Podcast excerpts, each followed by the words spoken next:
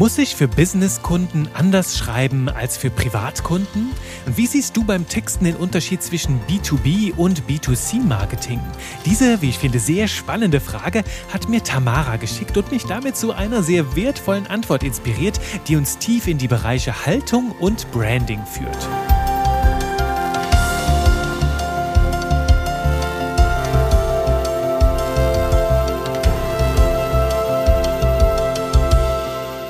Willkommen zurück zu Spaß mit Buchstaben. Mein Name ist Jurik Heifens, ich bin Trainer für modernes Copywriting und ich widme mich heute wieder einer Frage aus dem Publikum. Denn ich erinnere dich daran, hier in dieser Folge, du hast immer jederzeit die Möglichkeit, mir deine Fragen einzureichen rund ums Thema Copywriting und dann mache ich dazu auch sehr, sehr gerne eine Folge, die sich nur um dein Thema dreht. Und ich freue mich da total, dass die liebe Tamara meine Einladung angenommen hat und mir diese spannende Frage geschickt hat. Ne? Muss ich für Businesskunden anders schreiben als für Privatkunden? Also wo liegt der Unterschied zwischen B2B-Texten und B2C? Bedeutet, wenn du das nicht kennst, ne, Business-to-Business-Marketing oder Business-to-Consumer-Marketing, also Businesskunde oder Endkunde, wen spreche ich da an? Und allererst mal meine, meine Antwort auf diese Frage. Ne? Muss ich für Businesskunden anders schreiben als für Privatkunden? Nein, du musst erst einmal gar nicht nichts. Du darfst vielmehr über die folgenden vier Punkte nachdenken, die ich dir in dieser Folge hier präsentiere. Und dabei so viel vorweg, wenn wir über dieses Thema B2B, B2C Marketing nachdenken, dann geht es häufig auch um das Thema Duzen oder Siezen. Wie spreche ich meine Zielgruppe jetzt an? Es geht auch darum, eine Tonalität zu finden. Also wie ist die Sprache? All das grasen wir heute mit ab in dieser Folge. Darum bin ich auch schon ganz gespannt, ist jede, jede Menge Mehrwert für dich drin. Und vielleicht noch eine kleine Notiz mit am Rande.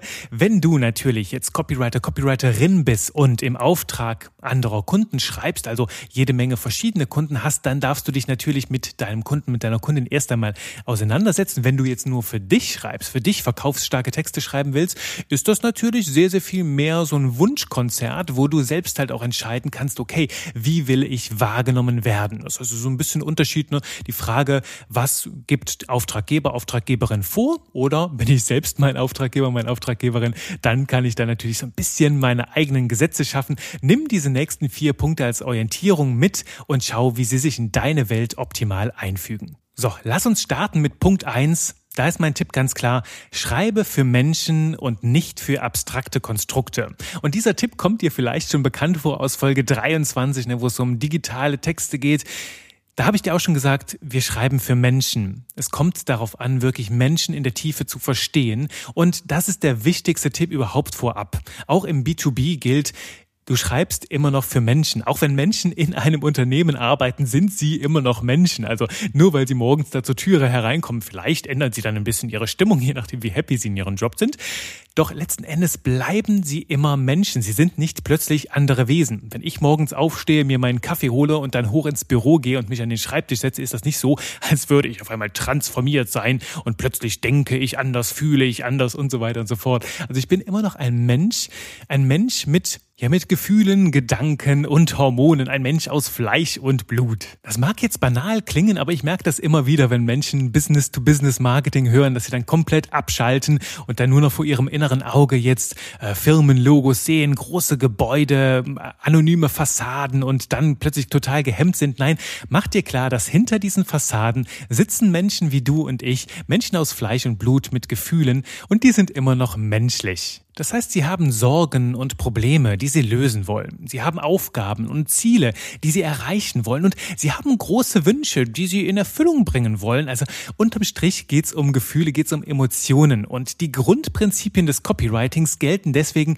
privat wie beruflich. Wir schreiben immer für Menschen. Das heißt, ob du also für Privatkunden oder Businesskunden schreibst, die Denkwege und die Herangehensweise ans Copywriting bleiben komplett dieselben. Das heißt, ich denke da nicht plötzlich anders. Ich schalte da nicht plötzlich in einen ganz anderen Modus. Die Grundprinzipien, wenn du Copywriting lernst, gilt genauso für die private Zielgruppe wie für das Business. Einen feinen ergänzenden Hinweis, der ein bisschen anders ist, den bekommst du gleich in Punkt 4. Jetzt erst aber mal Punkt Nummer zwei und der kommt dir bekannt vor. Du weißt es.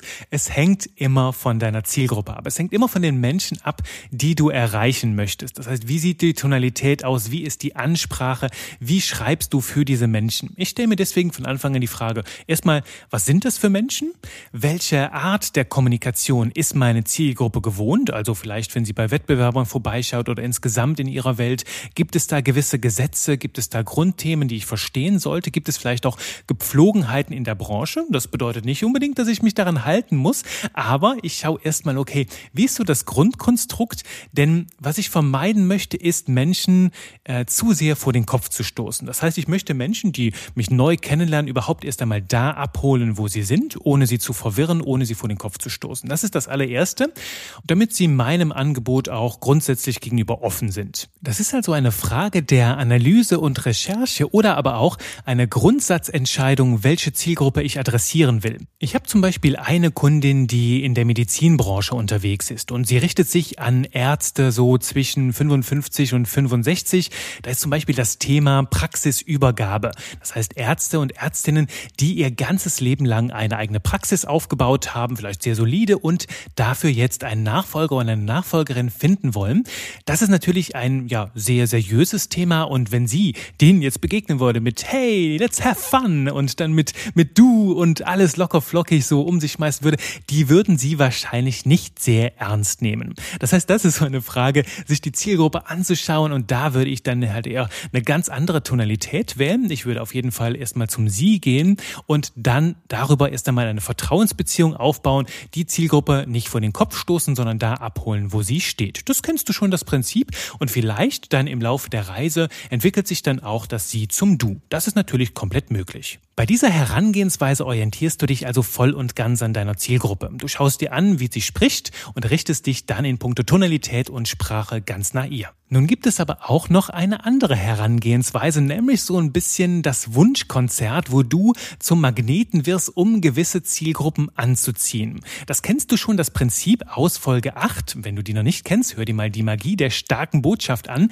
Nämlich geht es hier darum ganz klar, was für eine Botschaft sende ich aus, um gewisse Zielgruppen anzuziehen. Bei mir wirst du zum Beispiel niemals merken, dass ich irgendjemanden sieze, weil in meinem ganzen Universum, Texte, die verkaufen Universum, gibt es nur das Du. Das heißt, bei mir besteht eine sehr, sehr persönliche Verbindung zu den Menschen, mit denen ich arbeite und das ist mir auch sehr, sehr wichtig. Denn immerhin begleite ich dich im Rahmen meiner Copywriting-Ausbildung zwölf Wochen. Das heißt, wir haben sehr eng miteinander zu tun und da ist eine persönliche Verbindung für mich das absolute A und O, um ja eine geschmeidige Zusammenarbeit zu gewährleisten. Und das führt dann dazu, dass Menschen, die damit vielleicht nicht so gut klarkommen, den Weg gar nicht zu mir finden, vielleicht auch gar nicht bei mir anfragen und das ist in dem Fall auch total okay so. Die werden dann an anderen Stellen vielleicht umso glücklicher. Generell kann ich dir jedoch sagen, dass ich hier noch nie auf irgendwelche Befremdlichkeiten gestoßen bin, weil die Menschen dann auch, sobald sie auf meiner Website einmal zu Hause sind, im Gespräch, wenn sie mit mir persönlich sprechen, dann auch direkt beim Du sind. Und ich merke auch, dass die, dass die Bereitschaft zum Du immer weiter wächst. Selbst in Business-Netzwerken wie LinkedIn ist das Du mittlerweile gang und gäbe, zumindest in meiner Bubble. Und für mich liegt es ganz klar daran, ja zum einen, dass die sozialen Medien dazu führen, dass wir immer näher zusammenrücken, dass wir uns immer besser kennenlernen, lernen durch unterschiedliche Kontaktpunkte. Wie du, du hörst jetzt hier zum Beispiel meinen Podcast, vielleicht hast du schon jede Menge von diesen Folgen hier gehört. Und wenn wir später mal ins Gespräch kommen, habe ich dich vielleicht noch nie gesehen, doch du hast schon eine ziemlich starke Vertrauensbeziehung, weil du über diesen Podcast hier lernst, was für eine Haltung bringe ich mit, ähm, wie denke ich über gewisse Themen, äh, wie ticke ich? Und so weiter und so fort. Das heißt, du hast ein Gefühl und dann natürlich auch eine ganz andere Hemmschwelle, also eine sehr viel geringere Hemmschwelle mit mir ins lockere Gespräch zu kommen. Hinzu kommt noch, dass ich eine Person Personenmarke bin. Das heißt, ich bin kein anonymes Unternehmen, das sich hinter irgendeiner Marke versteckt, sondern ich bin ja eine, eine, eine greifbare menschliche Marke, zu der du eine sehr, sehr viel ja, engere Verbindung aufbauen kannst und dadurch sehr, sehr viel weniger Distanz entsteht, mehr Nähe und dazu kommen wir auch sehr, sehr viel leichter ans Du heran. Sprich, meine Theorie ist, dass wir insgesamt als Menschen auch im Business sehr, sehr viel schneller per Du sind, weil wir uns über die ganzen Content-Universen sehr, sehr viel schneller auf, ja, würde ich sagen, eine sehr intimere und persönlichere Art kennenlernen.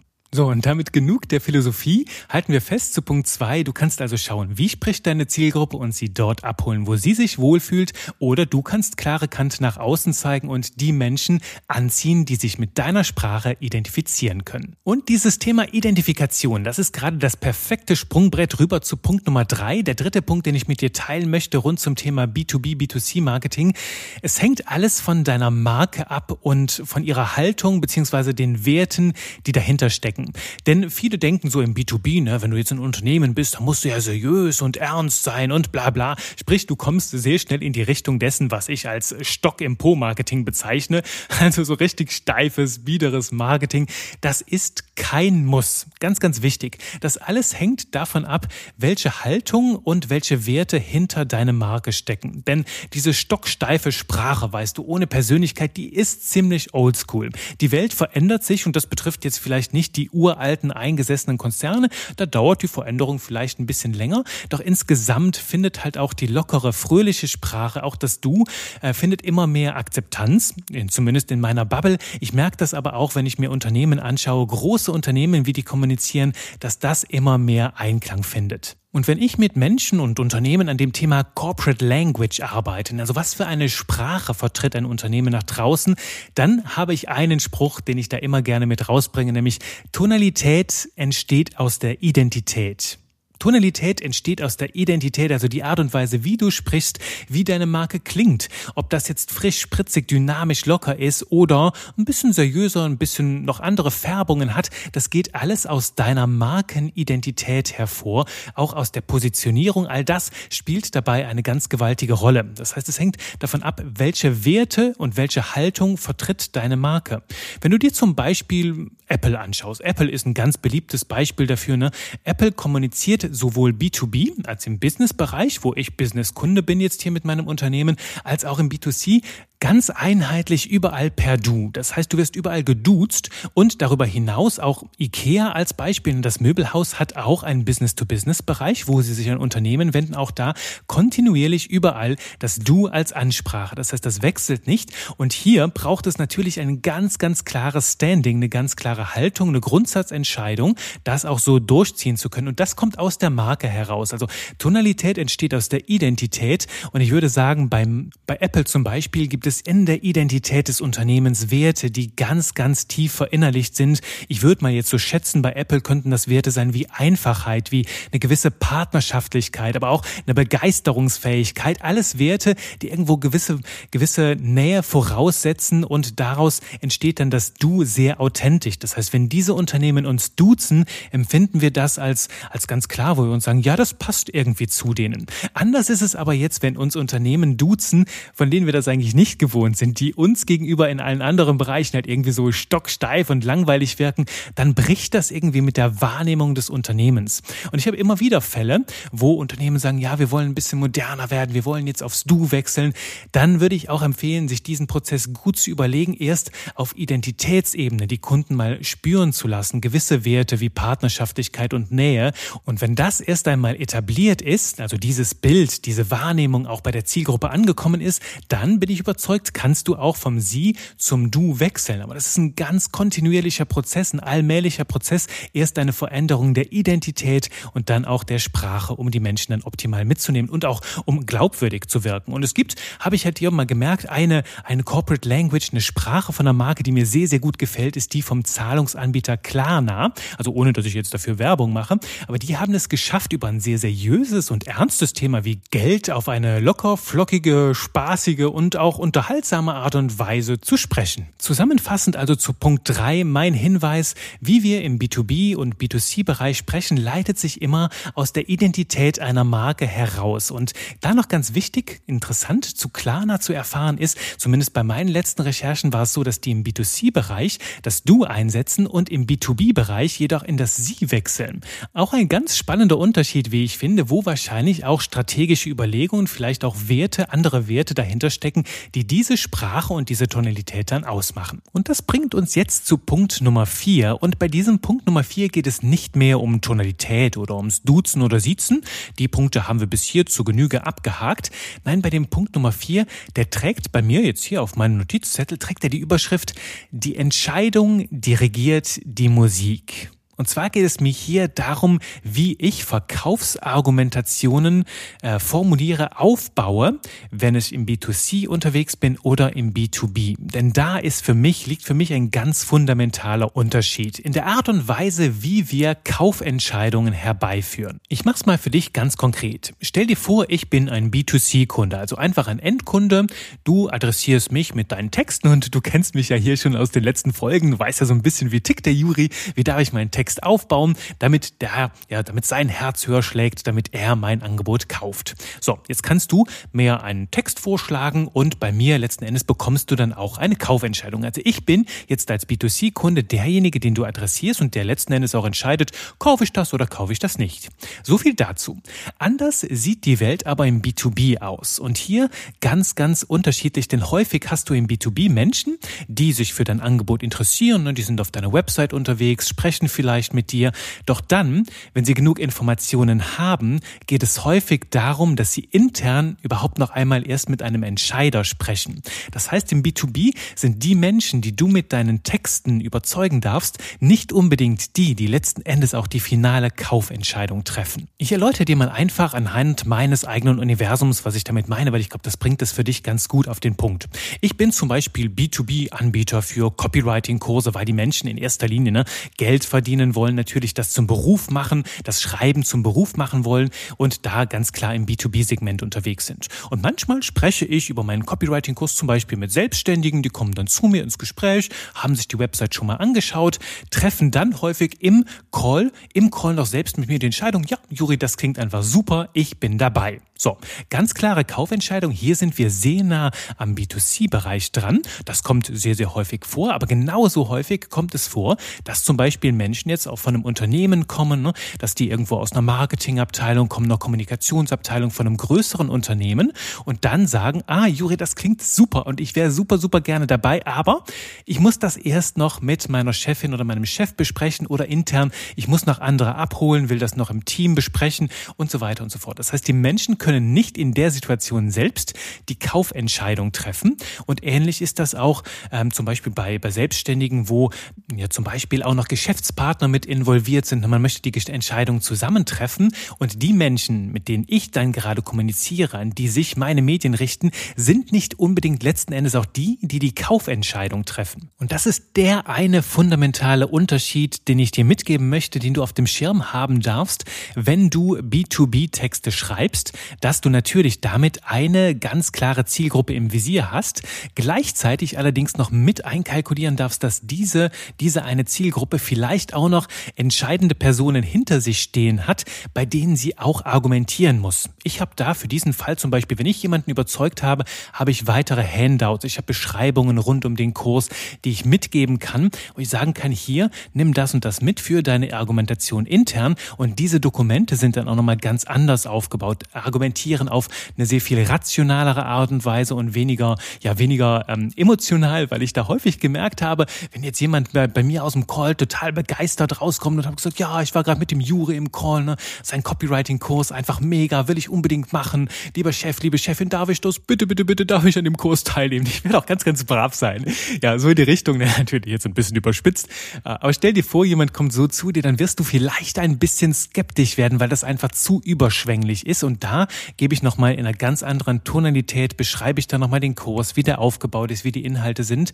Sprich, du kannst dir hier überlegen, ob du auch noch flankierende Medien dann entwirfst, um den Menschen dann, die letzten Endes die Entscheidungen treffen werden, auch noch so ein bisschen Futter mitzugeben, damit die Entscheidung möglichst zu deinen Gunsten ausfällt. Das ist ein gewaltiger Unterschied, den ich dir ans Herz lege, den du im B2B-Bereich durchaus betrachten solltest, wenn du da Medien textest und halt auch größere Kampagnen aufbaust. Und natürlich gibt's jetzt da auch wieder eine Parallele zur Privatwelt, denn vielleicht hast du das auch schon gehört, ja, ich kann jetzt im, im B2C, ne, also bei den Endkunden, ich kann jetzt keine Entscheidung treffen, ich will das nochmal in der Familie, zu Hause besprechen, muss ich nochmal eine Nacht drüber schlafen. Natürlich ist das auch legitim, das gibt's da auch. Und ähm, das darfst du dann auch da mit einkalkulieren, dass du den Menschen ausreichend ausreichend Argumentation mitgibst, damit sie an bei anderen Stellen, bei den entscheidenden Personen dann auch noch für dich werben können. So, das war's. Das war der letzte Punkt, den ich dir noch mitgeben wollte. Ich habe fertig mit geschmeidigen 20 Minuten hier. Jede Menge Input rund um das Thema B2B, B2C. Ich hoffe, dass es alle deine Fragen beantwortet. Wenn jetzt eine neue Frage aufgekommen ist oder du in Dialog zu diesen Themen mit mir treten möchtest, dann lade ich dich ganz herzlich ein, mich bei Instagram zu besuchen, Texte, die verkaufen, oder bei LinkedIn, da heiße ich Juri Keifens, oder du schreibst mir einfach eine wunderbare Mail an hallo at textedieverkaufen.de. Bis dahin freue ich mich, dein Ohr in der nächsten Folge wieder hier dabei zu haben, wenn wieder Spaß ist, für Zeit ist für Spaß mit Buchstaben. Bis dahin, bye bye.